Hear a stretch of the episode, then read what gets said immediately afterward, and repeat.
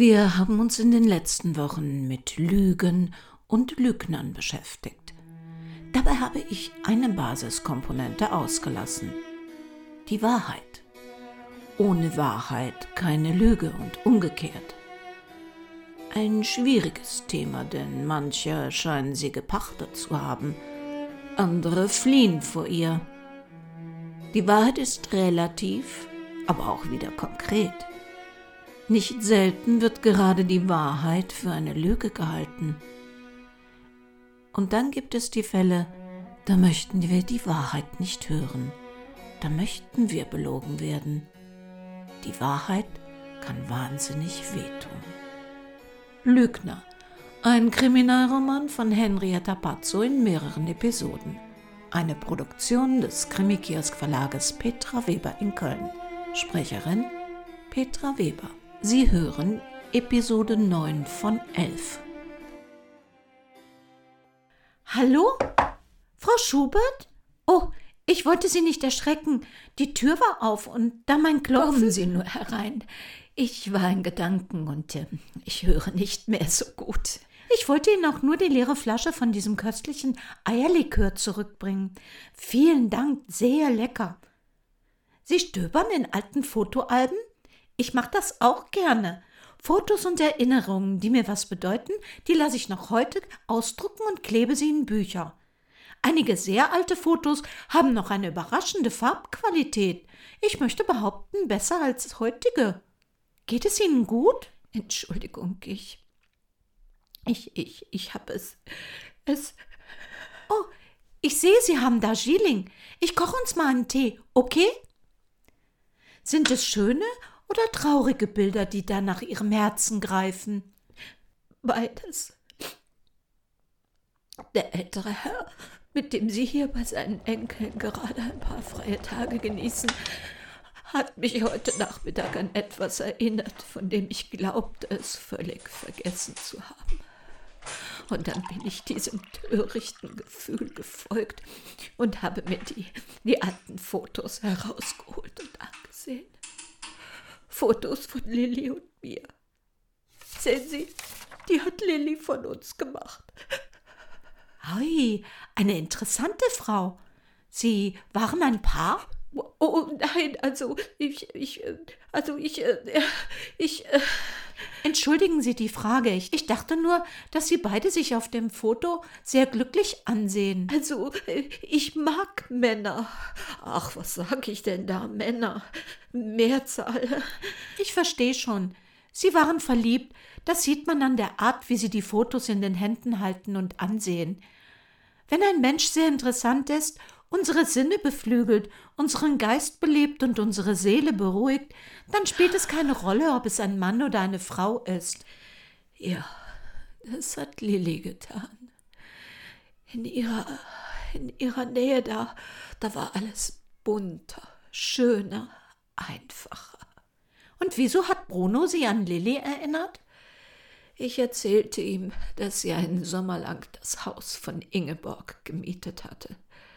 So haben wir uns 1992 damals kennengelernt. Ach, Lilly hat mich komplett durcheinander gebracht. Auf eine spannende, sehr aufregende Weise. Oh Gott, ich kannte so etwas nicht. Und das ist mir auch nie wieder passiert. Ich hatte auch mal so eine Freundin. Einerseits ist es traurig, wenn es nur einmal im Leben so richtig einschlägt. Andererseits war ich immer dankbar, dass ich es überhaupt erleben durfte. Manch einem passiert es nie. Man kann es nicht planen oder programmieren. Es passiert oder es passiert nicht. Da haben Sie recht. Traurig, wenn es vorbei ist. Aber es wäre wirklich noch trauriger, wäre es nie geschehen. Wie war Ihre Lilly denn so? Lebendig, Sie sprühte nur so vor Energie. Eine unglaubliche Power. Pläne über Pläne. Vor nichts hatte sie Angst, vor niemandem. Ich bin ein ängstlicher Mensch, geradezu ein Angsthase gegen Lilly. Aber mit ihr, mit ihr zusammen, da habe ich mich stark und mutig gefühlt. Kam sie von hier, aus der Nähe? Ich weiß es nicht.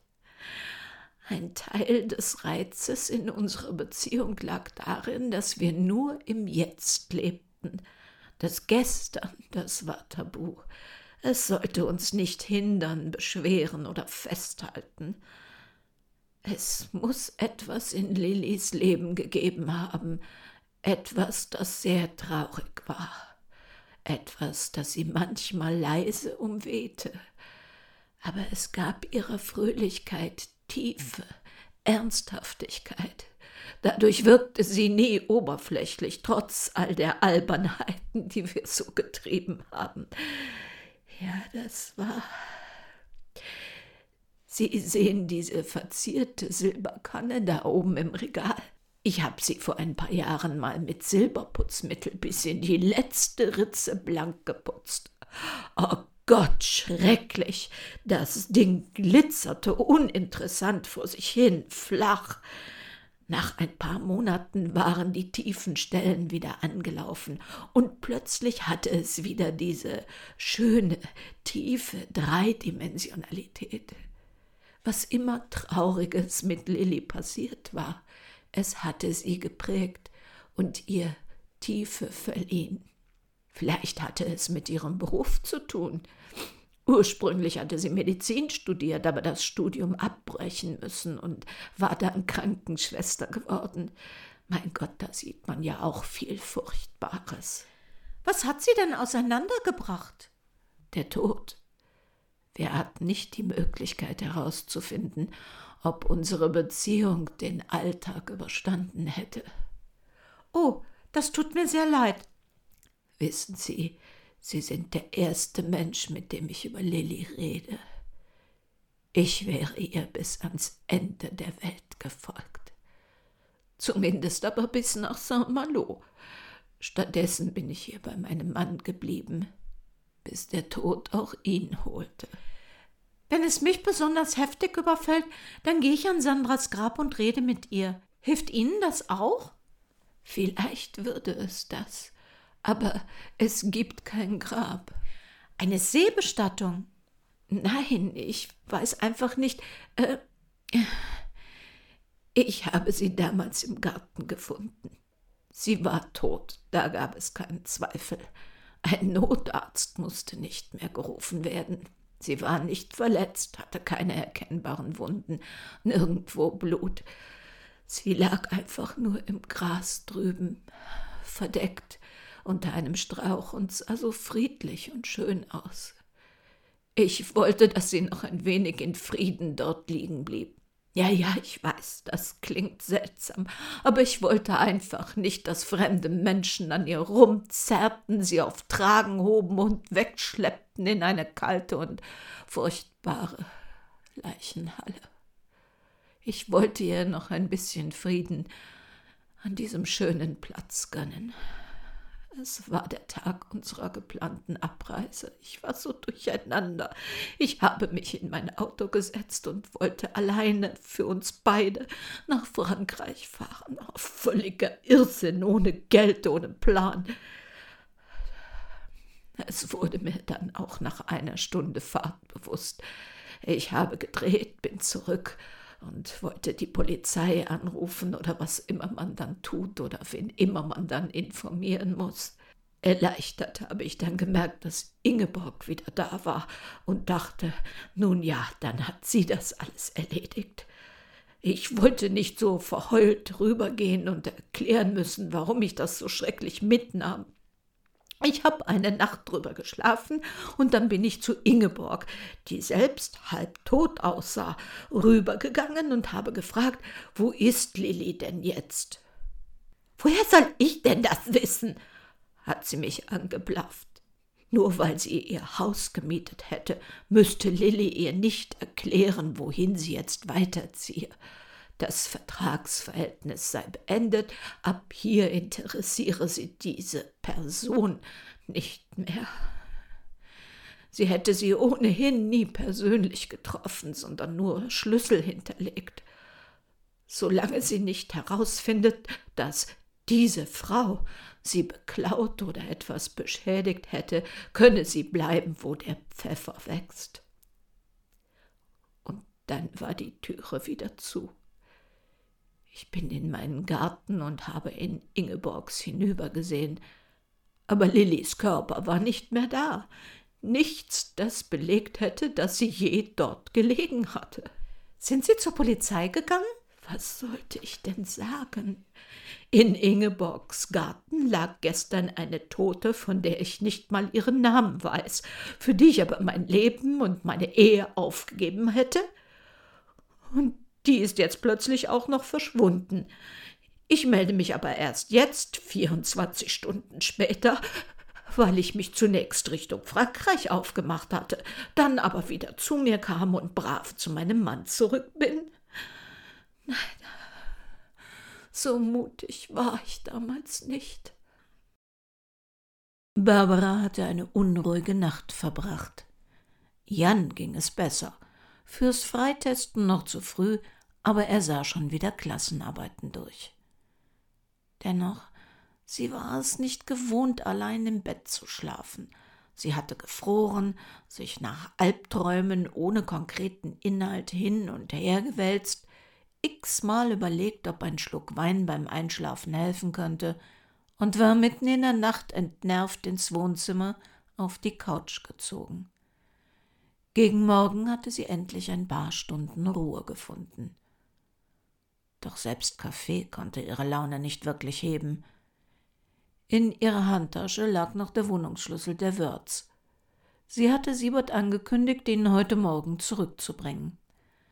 Doch dieser hatte ihr eine WhatsApp-Nachricht geschickt, dass Saskia Wirth in ein nahegelegenes Krankenhaus wegen gesundheitlicher Probleme zur Beobachtung verlegt worden war. Fluchtgefahr sah man nicht, und sollte sie sich womöglich infiziert haben mit Covid, könnte bei ihr als Risikopatientin eine medizinisch komplizierte Spezialbehandlung nötig werden. Dem wollte er vorbeugen. Irgendetwas an diesem Fall war Barbara unklar. Sie konnte nicht sagen, was konkret, aber sie hatte das deutliche Gefühl, dass ihr entscheidende Informationen zur Einschätzung fehlten, weshalb sie noch einmal in die Wohnung der Wörz fuhr. Im Flur standen zwei gepackte Koffer. Barbara sah hinein. Der Inhalt schien Herrn Wirth zu gehören. Männerklamotten, Kulturbeutel, Rasierwasser. Keine Koffer für Saskia Wirth. Okay, sie hatte ihre Tasche bei ihrer Verhaftung mitgenommen. Jeder der Ehepartner hatte sein eigenes Schlafzimmer. Wenn man genauer hinsah, gab es in Küche und Wohnzimmer reichlich versteckt platzierten Alkohol vereinzelte Whisky, klare oder Cognacflaschen in Regalen oder Schränken verteilt, hübsche Dekanter mit hochprozentigem als Dekoobjekte. Die meisten Flaschen waren voll und ungeöffnet. Seltsam. Man sollte glauben, dass ein Alkoholiker da auch mal zugreift, wenn das Zeug so offen rumsteht. Andererseits die Tüte mit den vielen Whisky-Cola-Dosen im Auto die waren alle leer getrunken. Ja? Kurt hier, ich wollte zum Manfred. Ähm, ich drücke mal auf. Kommen Sie bitte hoch.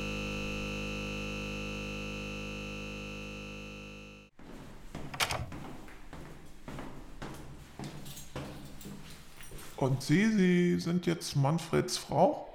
Nein, ich gehöre gar nicht in diese Wohnung. Aber kommen Sie bitte trotzdem einen Moment herein, ich erkläre Ihnen das. Sind Sie ein Freund von Manfred Wirth oder verwandt?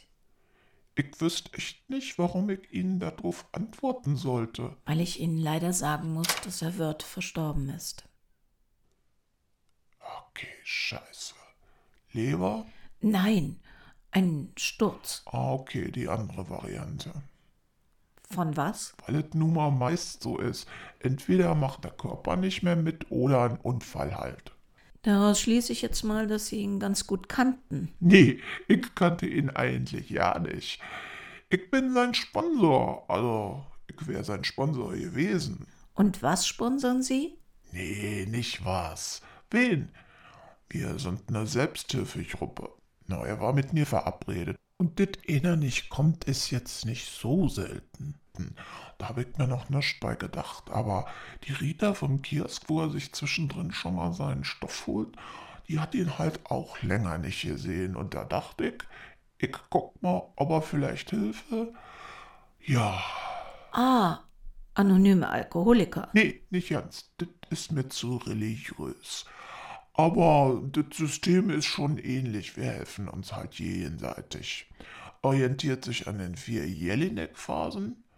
Es gibt verschiedene Gruppen und Ansätze, aber Sponsoren sind grundsätzlich eine gute Sache. Jelinek sagt mir jetzt nichts. Das ist ein Modell eines Mediziners aus den 50ern, aber immer noch richtig. Teilt das Saufen halt systematisch ein und man weiß, wo man steht und äh, ob man aufhören will oder überhaupt noch kann. Aha, interessant. Und äh, was sind das für Phasen? In Phase 1 ist Alkohol im Wesentlichen noch ein geselliger Spaß. Gesellschaftlich anerkannt, so ja gefördert. Wenn sie anfangen, nach solchen Gelegenheiten aber zu suchen und sie sich durchs Saufen besser erleichtert fühlen, vielleicht so ja täglich konsumieren, dann vertragen sie auf die Dauer auch mehr und brauchen für den Entspannungseffekt auch mehr. Und dann rutschen sie ganz geschmeidig in Phase 2. Langsam aber sicher rein. Sie brauchen mehr und sie trinken schneller. Sie sind im Nu abhängig, deshalb denken sie andauernd dran und in jeder Situation achten sie jetzt doof, dass der andere nicht mitkriegt, weil sie selbst sich schon nicht mehr so dolle fühlen. Sie machen deshalb auch keine Witzchen mehr drüber, denn das Gedächtnis setzt hin und wieder aus, was nicht so lustig ist. Noch spätestens in Phase 3 wird es dann richtig ernst. Du brauchst den Stoff und das dauerhaft. Nur mal ein Gläschen geht gar nicht. Du kriegst das Gefühl, die Welt ist gegen dich. Und der Alkohol, das ist dein gutes Recht. Auch weil die anderen schon längst gemerkt haben, dass du ohne den Stoff nicht mehr kannst und dich vielleicht sogar ansprechen. Oder auch nicht. Dabei fühlst du dich doch wie der Größte. Wieso verstehen die das nicht? Freunde und Familie ziehen sich zurück, halten es einfach nicht mehr mit dir aus. Das gibt öfter Zoff, dann hörst du eben mal eine Zeit auf, wenn du noch kannst. Ja, mal ein paar Wochen ohne Stoff. Oder du entwickelst ganz ulkige Regeln. Kein Schnaps vor 18 Uhr. Nur Feierabendbierchen, Urlaubsweinchen, Schlummertrunke, Wochenendbierchen. Spaß hast du nur noch am Saufen. Merkt natürlich der Chef und die Kollegen, aber die wollen dir ja alle eh nur Böses, weil du ein ganz armes Schwein bist. Inzwischen hast du auch zu nix mehr Lust. Essen wird schwierig, du vergistet oder isst immer denselben Kram. Kein Hunger oder Heißhunger auf Fett und deftig. Schnitzel, Bratwurst, Frikadellen und dit immer im Wechsel. Dein Tag beginnt mit Bummerlunder statt Brötchen. Oder mit Kotzen. Kannst eh nichts mehr bei dir behalten. Und in der letzten fast keine klaren Momente mehr dir ist echt alles scheißegal. Nachdenken wird zu anstrengend. Dann wird's richtig gruselig. Du hörst Stimmen, siehst Sachen, die es nicht gibt. Da hängt der Herr Professor plötzlich mit dem Obdachlosen saufend am Tresen.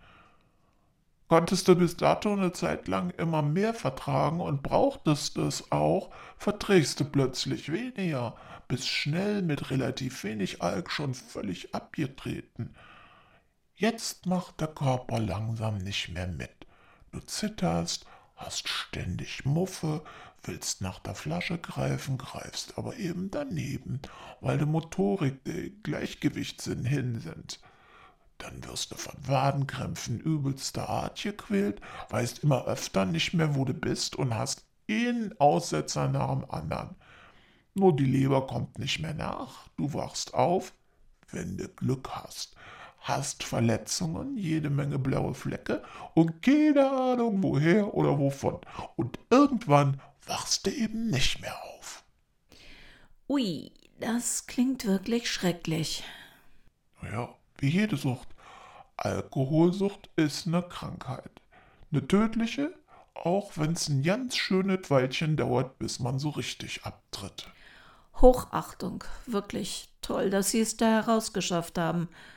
Und Herr Wörth hatte sich jetzt also auch dazu entschlossen. Ja, er war doch ganz am Anfang. Aber ihm war schon klar, dass das so nicht mehr lange weitergegangen wäre. Und er wollte halt noch ein bisschen leben, ne? Und dann hat die Liebe da wohl ihr Übriges getan. Aber man muss das schon alleine wollen, nicht nur, weil andere einen da reinquatschen. Ja, das verstehe ich. Irgendwie tragisch. Da hat Frau Wörth das so lange mitgemacht, immer zu ihm gehalten, alles weggesteckt. Und als er sich endlich entschließt, mit dem Alkohol aufzuhören und ihre Ehe aus Liebe zu retten, da stürzt er und stirbt. Nee, nee, das ist ein Missverständnis. Der wollte nicht seine Ehe retten. Der war frisch verliebt.